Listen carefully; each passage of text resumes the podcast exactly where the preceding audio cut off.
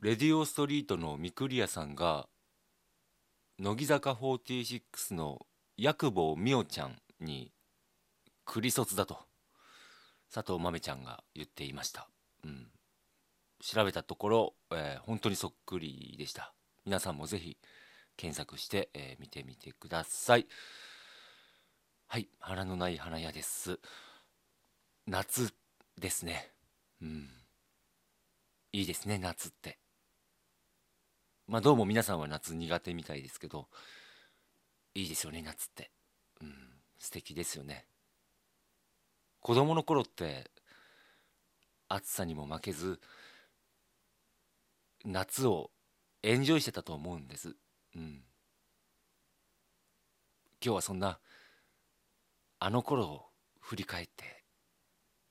再現したいなって思っています夏の思い出手をつないで歩いた海外のキャキャキャキャキャキャキャ噛んだはいいつでも君に寄り添い素敵な日になるようにページをめくればほらあなたの好きがここにある You will be happy in the future. スプマガ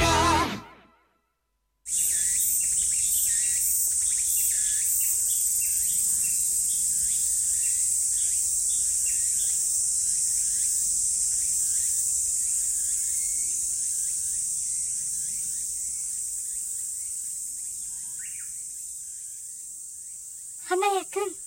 ここ、涼しいね。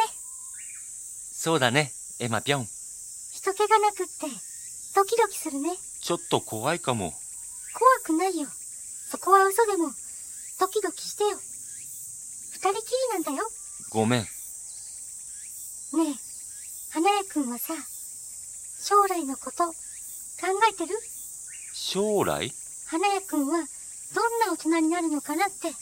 うーん考えたこともないなゃんと考えてよ。私たち、もう小2だよ。今から人生設計組み立てとかないと、エマぴょん、不安だよ。じ人生設計小児ってもう大人なんだね二人の未来が今この時に大きく左右されるんだよこんなのどかな雰囲気なのにまさかの分岐点だよ夢とかなりたい職業とかないのそうだね周富徳とかなりたいかもシュートマホークそんないかつい名前じゃないよ周富徳だよどこのソフトバンクの会長なんでソフトバンク縛りなの違うよ周富徳だよ今の仮面ライダー役の俳優さんだ違うよ料理人だよ周富徳だよ料理人それならまだ仮面ライダーの方がマシだよなんでそんなこと言うの料理人だけどかっこいいんだよ周富徳だよ料理人ってめちゃくちゃ大変な割に案外儲け少ないからコスパ悪いよソフトバンクにしようよひろゆきみたいなこと言わないでよ同じ料理人でもテレビに出れるから出演料とかで稼げるよきっとシュートミトクだったらテレビ出れるのそう周富徳になって料理の鉄人に出て人稼ぎするんだ多分だけど料理の鉄人そんな遠くないうちに終わるよ番組そうなのなんでそんなこと知ってるのエマピョンすごいやシュートミトクじゃなくったって俳優さんとかになればテレビで料理コーナーとかできるよオリーブオイルとか流行りそうだよねでもやっぱり料理人はコスパ悪いよ難しいことはわかんないけどそろそろ大人に怒られそうで怖いよ僕今気づけてよかったよまだ私たちの未来は修正できるよエマピョンはどんな大人になるの港区女子港区女子そう港区女子になるのよくわからないけどかっこいいやさすがエマピョンだね僕よりずっと大人だ男の子は女子よりちょっと子供だもんね、精神的に。わかってるごめんね僕も早く大人になるね頑張ってね。港区女子ってどんな職業なの週末にホームパーティーするの。すごいやクルーザーとかにも乗るんだよ。 9回にさっそうと現れて3人でピシャッと抑えるんだそれはクローザーね。すごいや花屋くんがたわわんかったら、そこで一緒にホムパしようね。伊藤四郎が CM してるやつ高そうだよねそれはタフマンね。バカ殿でサックス吹いてるおじさんだクワマンね。僕にも買えるかなタワマンエマピョンとずっと一緒にいたいなら、必須だからね。頑張るね立派な周富徳をまずは目指すよシュー飛びとくじゃ。どんなに立派になっても、タワマンは買えないよ。そうなんだだから諦めて、シュートミトクは愛する人のために夢を諦めるのも大人の男だよ。さよなら僕の周富徳エマピョンのためなんだ青春だったと、笑い話にできる日が来るよ。シュートミトクへの憧れも、青春って甘酸っぱいや油断してたら、置いてっちゃうからね。かっこいい大人になってね、花屋くん。うんじゃあ僕もエマピョンと一緒に港区女子を目指すよ帰ろっか。そうだね料理の鉄人始まっちゃうしねじゃあ、また明日。うんまた明日